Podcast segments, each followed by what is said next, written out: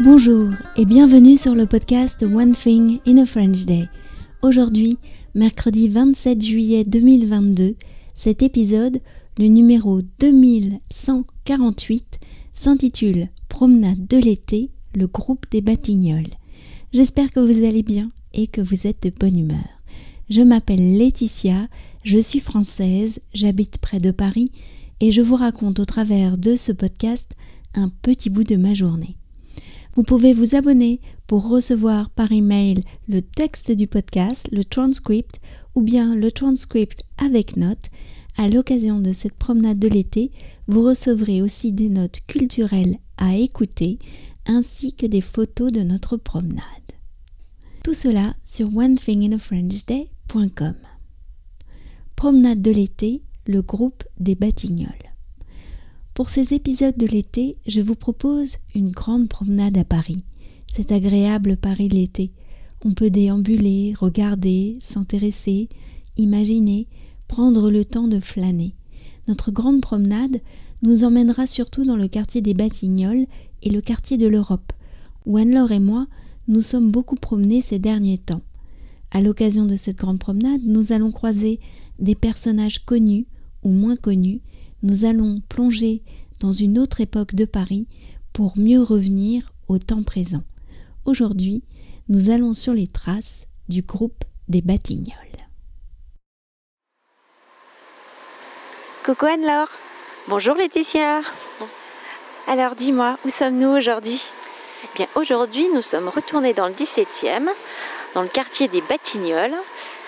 Nous avons fait un bout de la rue Le Gendre, puis nous sommes nous avons tourné à gauche euh, à la rue Truffaut, là où Verlaine a vécu un temps.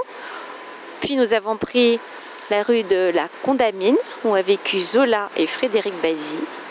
Et nous nous dirigeons avenue de Clichy pour voir où se trouvait le café Gerbois, là où se retrouvait le groupe des Batignolles. Qu'est-ce que c'est le groupe des Batignolles? On a cité, je crois, déjà deux membres. Oui, le groupe des Batignolles.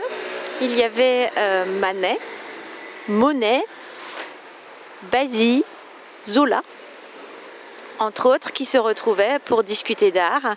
Et puis parfois, euh, il y en avait d'autres qui les rejoignaient. Tu te souviens de qui Nadar. Nadar. oui, euh, le photographe. Euh, Edmond Maître, tu m'as dit que c'était. Edmond Maître, il est sur le, il est sur le tableau de Henri Fantin Latour. Le tableau du groupe des Batignolles. L'atelier des Batignolles. L'atelier des Batignolles. Ah oui, alors oui, de temps en temps, venait également au Café Gerbois Pissarro, Degas, Zola, tu en as déjà parlé, et Sisley aussi. Ah oui, on a oublié de dire qu'il y a Renoir hein, qui était dans le groupe des Batignolles. Renoir était dans le groupe des Batignolles. Oui, aussi Renoir. Et alors, donc ils faisaient des réunions pour discuter sur l'art, tu disais. Et hum, quel était le but exactement de ces réunions? C'était quoi l'ambiance à ton avis?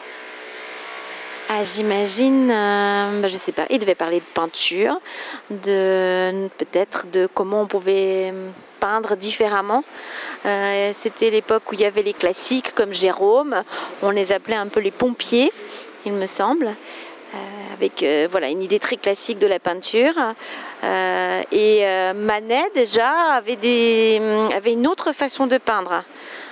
D'ailleurs, il, il, a mis du temps à se faire apprécier par, par, la, par les bourgeois et par la petite équipe des beaux-arts, en fait. Oui, je crois que c'est lui d'ailleurs qui est un peu le fondateur, entre guillemets, de, de ce groupe des Batignolles. Oui, en fait, euh, sa, manière de peindre a vraiment euh, euh, ébahi certains des jeunes peintres de l'époque. Pour eux, c'était révolutionnaire sa manière de peindre. Et, ça leur a donné envie d'aller plus loin, ça leur a permis aussi d'aller plus loin de peindre autrement. Il faut savoir que Manet, en fait, avec son déjeuner sur l'herbe, par exemple, ou l'Olympia, il a vraiment proposé autre chose, en fait à l'époque, les peintures étaient plus académiques. Et lui, il, a rompu un peu euh, cet académisme. Oui, tout à fait. Ok. Donc on va voir. Alors le café Gerbois, je crois qu'il n'existe plus. Il y a une plaque. On va voir la plaque. On y va. Et après, on se dirige euh, vers le quartier de l'Europe. À tout de suite. À tout de suite. Et, et oui, ensuite nous irons dans le quartier de l'Europe. Je vous invite donc à nous retrouver, Anne-Laure et moi, dès la semaine prochaine pour un nouvel épisode du podcast, une nouvelle étape de notre promenade de l'été. Et n'oubliez pas la devinette, je vous laisse hmm, encore quelques jours pour essayer de trouver. À très bientôt, je vous souhaite à tous une très bonne fin de semaine et un très bon week-end. Au revoir